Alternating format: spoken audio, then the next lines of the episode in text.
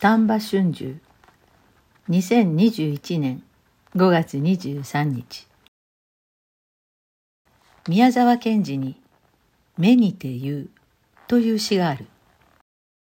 ダメでしょうという言葉から始まるこの詩は詩を目の前にした心中を綴ったものだ。夕べから眠らず詩も出続けなもんですから。どうも間もなく死にそうです。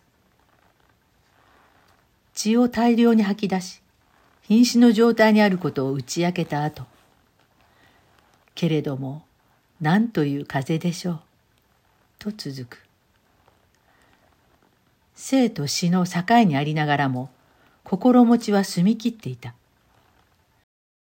そして死は、私から見えるのは、やっぱりきれいな青空と透き通った風ばかりです。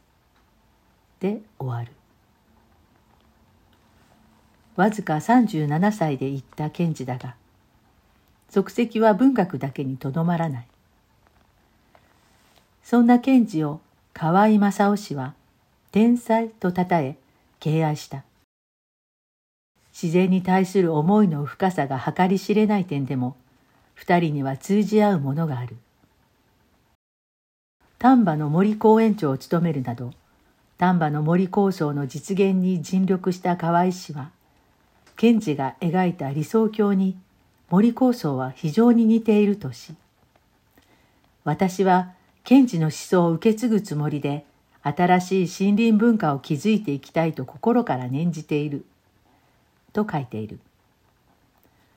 子供たちに自然と触れ合う場を与え大紫の舞う地域を作ろうとされた背景には賢治の存在があった。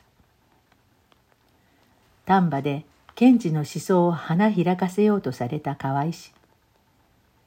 死に際にはきれいな青空が見え透き通った風に吹かれたに違いない。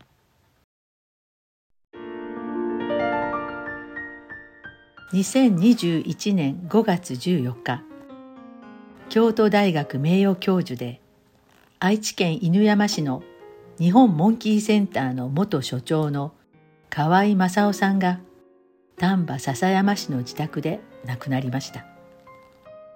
97歳でした。